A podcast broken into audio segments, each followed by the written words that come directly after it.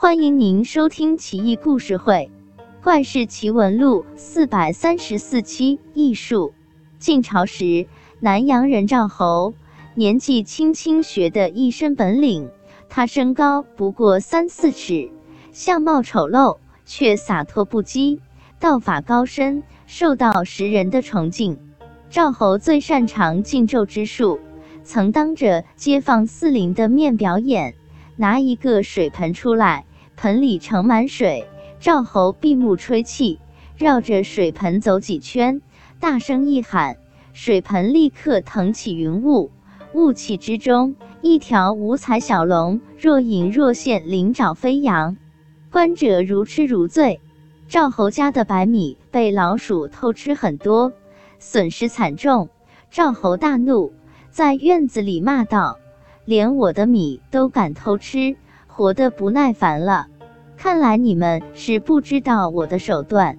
当即，赵侯披头散发，赤脚赤膊，手持一把大刀，绕着院子念念有词一番，然后用树枝在地上画了一座牢狱，四面开着门。邻居们听到动静，忙来看热闹，将院子围个水泄不通。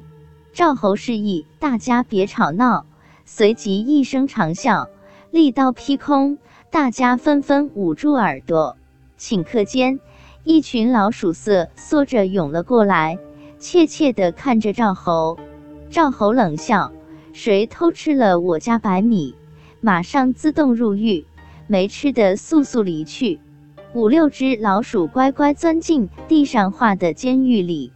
其他的老鼠四散而去。一邻居笑道：“兄弟，咋知道这几只老鼠吃了你家大米？捉贼的捉赃啊！”赵侯当即剖开那几只老鼠的肚子，果真发现白米。邻居不由叹服。